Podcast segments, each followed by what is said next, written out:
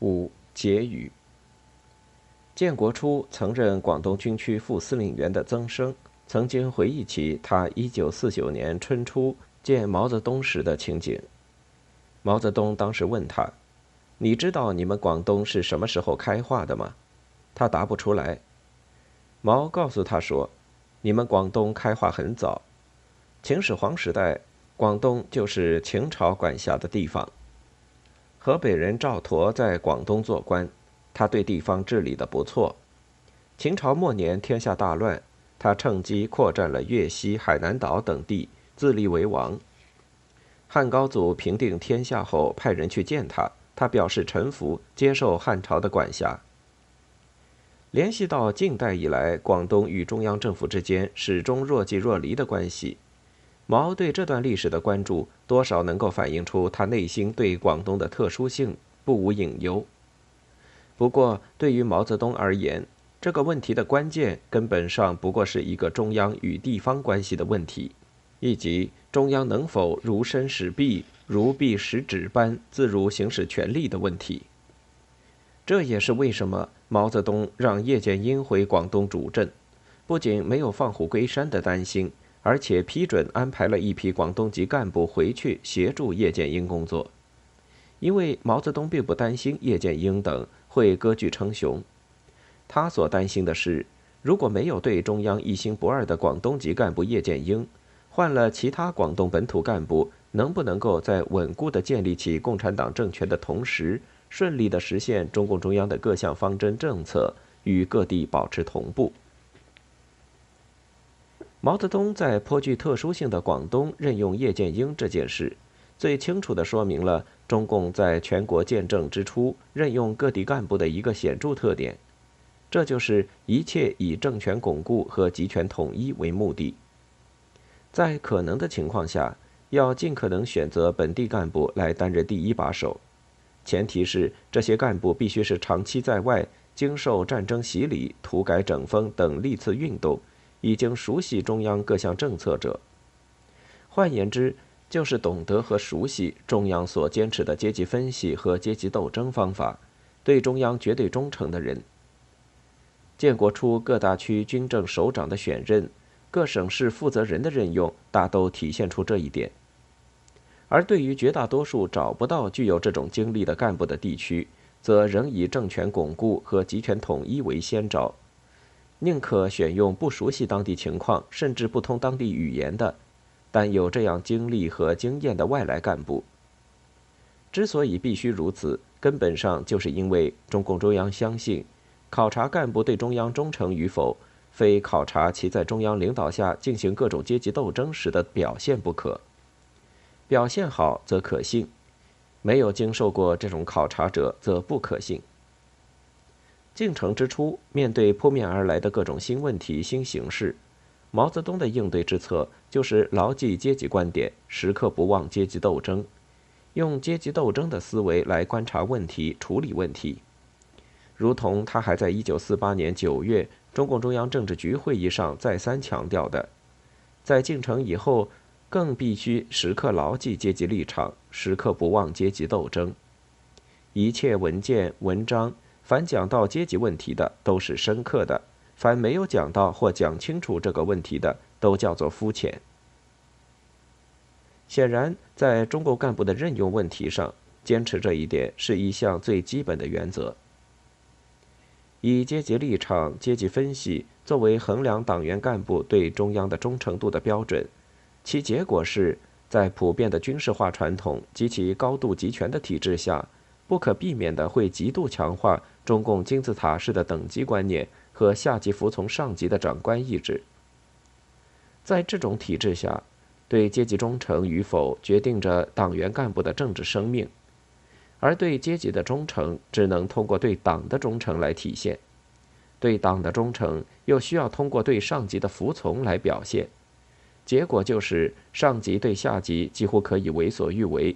下级对上级却碍于民主必须服从集中，下级必须服从上级。不仅不能有丝毫怀疑，而且必须加倍的去贯彻执行上级的意志。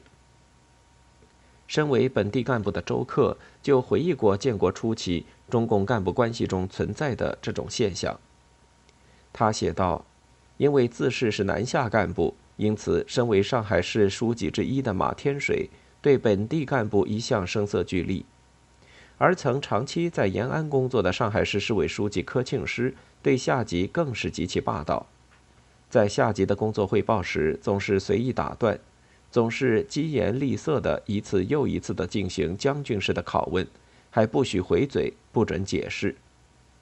就是对排名紧在其后的其他书记，包括对马天水，也照样经常不给好脸，甚至会当面责骂，不许回嘴，不准解释。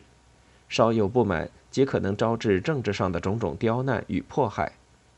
这在一定程度上已经渐渐开始成为当时中共干部体制内上下级关系的一种常态。在这样一种体制下，广东在任用基层干部，包括在随后土改运动过程中强调地方特殊性的做法，自然无法继续。对于广东任用干部的特殊做法，党内议论随之而来。驻军负责人邓华、赖传珠等就明确提出。广东一般县级干部的水平和抗战初期刚参加革命时的知识分子干部差不多。要搞好广东工作，需要外面插进一批骨干进去，而地方武装不纯，更需要大家改造。如前所述，叶剑英、方方等正是迫于这种压力，不得不采取措施，开始用南下干部来替换本地干部，担任地县主要领导人。进而要求全体党员树立依靠大军思想，并以大军干部为骨干，参加各级党委，担负领导责任。为什么必须这样做？陶铸对于这个问题的实质讲得很清楚，即这个问题的关键就在于干部的阶级成分和出身。广东本地党组织为什么会严重不纯？就是因为他的很大一部分党员是地主富农家庭出身。他们过去打日本、打蒋介石还可以，现在打到自己父母头上，就出来帮地主阶级叫嚣。为什么中央确定广东工作要依靠南下干部、大军干部呢？就是因为他们对地主阶级有很深的仇恨，久经革命锻炼，立场坚定，而这些恰恰是广东地方干部所缺乏的。进入一九五二年。毛泽东也开始批评广东省在干部任用问题上犯了地方主义错误。广东再度进行了大规模的干部调换，最后八十个县合并的十三个县在内，百分之八十主要领导骨干为南下与大军干部，六个地委主要领导骨干为南下与大军干部，只三个地委书记为本地干部，但都配有南下干部为第二书记或副书记。两个区党委主要领导权为南下与大军干部，领导权已基本上为外来干部所掌握。一旦外来干部掌握了相当权力，一些广东本地干部就难免会成为打击对象。德庆县被南下干部接管后，当即宣布县长以下全部双开。此后接连出现江门事件、松子岭事件等一系列严重政治事件。使一大批广东地方干部被打成了右倾投降主义或地主恶霸集团。随之而来的持续了多年的广东反地方主义斗争，最终更是导致上万名广东籍干部受到打击和压制，有些干部甚至还被公开判刑或处决。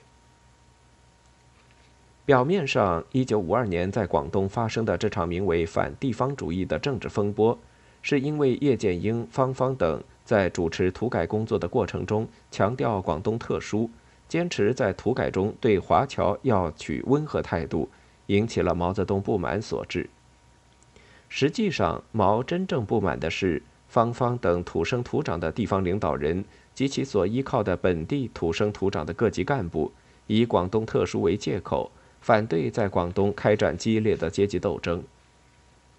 对于毛泽东而言，这不仅会严重妨碍中央意志在广东的贯彻，而且会使广东的农民无法像全国其他省区的农民那样，彻底从地主阶级的压迫下解放出来，从而毫无保留地拥护共产党和解放军。从阶级斗争思考问题的结果，使毛泽东和其他各级军政领导人相信，广东出现的和平土改并不是偶然的。它和中共历史上历次土改斗争中都曾经出现过的富农路线是一脉相承的，根本上还是地方干部和地下党人员的家庭出身、较高学历和成分所决定。换言之，他们显然相信，所谓地方主义的问题，根本上还是一个阶级意识、阶级立场和阶级斗争的问题。当然，在这里需要特别指出的是。在中共党史上的所谓地方主义者，其实多半也仍旧是阶级斗争论者，因为同样习惯于从阶级出身、阶级成分的角度看问题，即使在以后被打成地方主义者的人群当中，也同样难免会犯类似于反地方主义的错误。福建省1948年地下党整地下党，导致117名地下党干部被杀。一千两百七十六名党员被除名的所谓“成功部”事件，就清楚地反映出这一点。后来被打成地方主义代表的琼崖纵队领导人，在一九四九年前后将中共地下党领导下的海口市学联打成特务组织，冤杀其中众多青年学生骨干，就是一例。据生还者事后回忆，造成这一滥杀惨剧的基本原因，就是长期在山林里活动。文化程度和出身较低的众多军人和干部看不惯这些青年学生骄傲自大、贬低领导威信，加上这些学生往往出身华侨家庭或地主资本家家庭，就更容易受到怀疑与敌视。当1949年夏某女干部食物中毒突然身亡，琼崖纵队领导人马上就怀疑内部有人投毒，靠严刑逼供、诱供。他们最终把来到根据地的学联成员统统打成特务分子，除将九十余青年学生全部关押刑讯以外，还将所谓的主犯二十余人集体处决。直至一九五零年代初，该组织及其被冤杀者仍旧不能得到平反申冤。由上可知，建国初期，中共通过军事占领的办法。以选派南下干部全面掌管新占领区党政军民大权的措施，不仅有效地实现了政权的接管，而且在中国前所未有的全面建构起一个由上至下的高度集权的政权体制。这一体制的最大特点，就是以遍布广大新占领区且处于各级权力中心地位的南下干部对中央政权的高度依赖，确立了中共中央如身使臂。如臂使指的权威指挥地位。由前所述可知，此种体制的建构是以地方干部的权益及其地方利益的牺牲为代价的，但中共中央显然没有充分意识到这一点。恰恰相反，他基于阶级斗争的理念及其经验，几乎是习惯性的把所有不合乎中央意志与期待的行为等同于阶级间的冲突与斗争，非予以压制和打击不可。这种思维惯性及其由此造成的全面依靠外来干部的干部政策，在一定条件下固然有助于建立和巩固中央权威地位，而长此以往，却难免会导致自毁长城的可能与后果。